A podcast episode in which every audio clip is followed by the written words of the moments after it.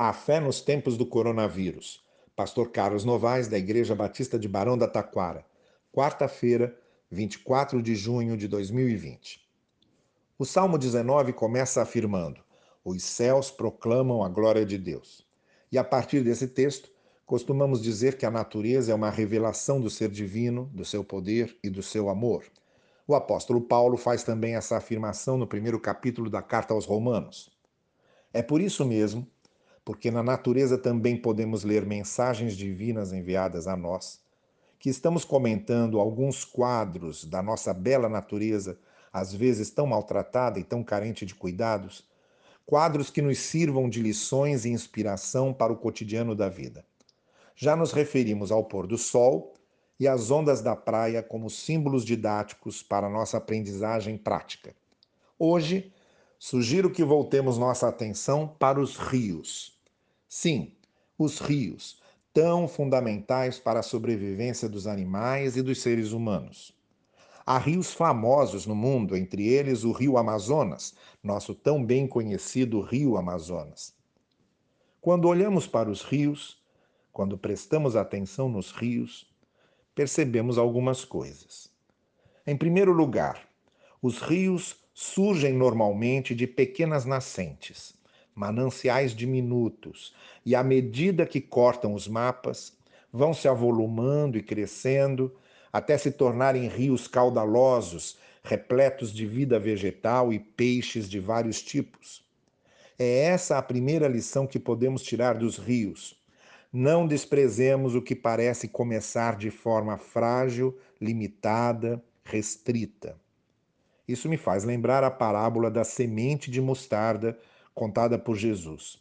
É o menor grão e se torna uma árvore portentosa.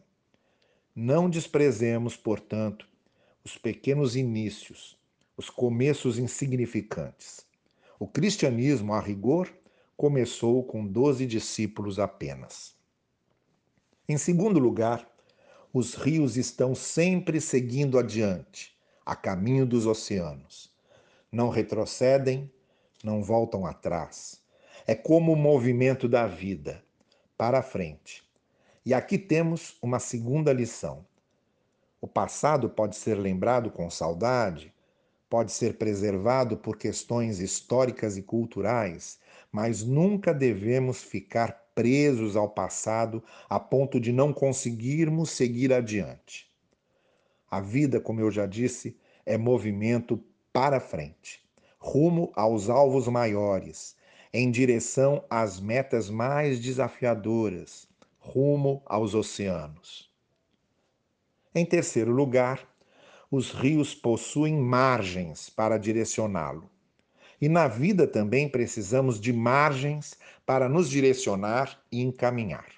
Ninguém vive sem margens que imponham certos limites, e a gente sabe muito bem os estragos que um rio provoca nas enchentes quando ultrapassa os limites das suas margens. Há princípios e valores na vida, há questões éticas que servem como margens para dar limites e direcionar o nosso rumo. Saibamos respeitá-los para que não transbordemos, prejudicando a vida dos outros e as nossas próprias vidas. Em último lugar, os rios normalmente propiciam o nascimento de cidades e até de civilizações poderosas, como foi, na história antiga, o caso do rio Nilo em relação aos egípcios.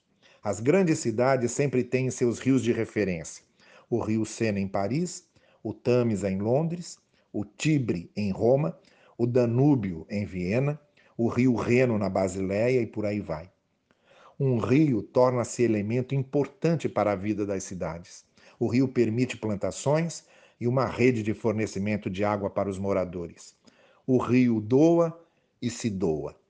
Essa é a nossa última lição. Também nossa vida deve levar vida aos outros. Estamos aqui não para reter, mas para compartilhar, para abençoar os outros por onde passamos, como fazem os rios. Tenha um dia abençoado debaixo da graça do Senhor e até amanhã.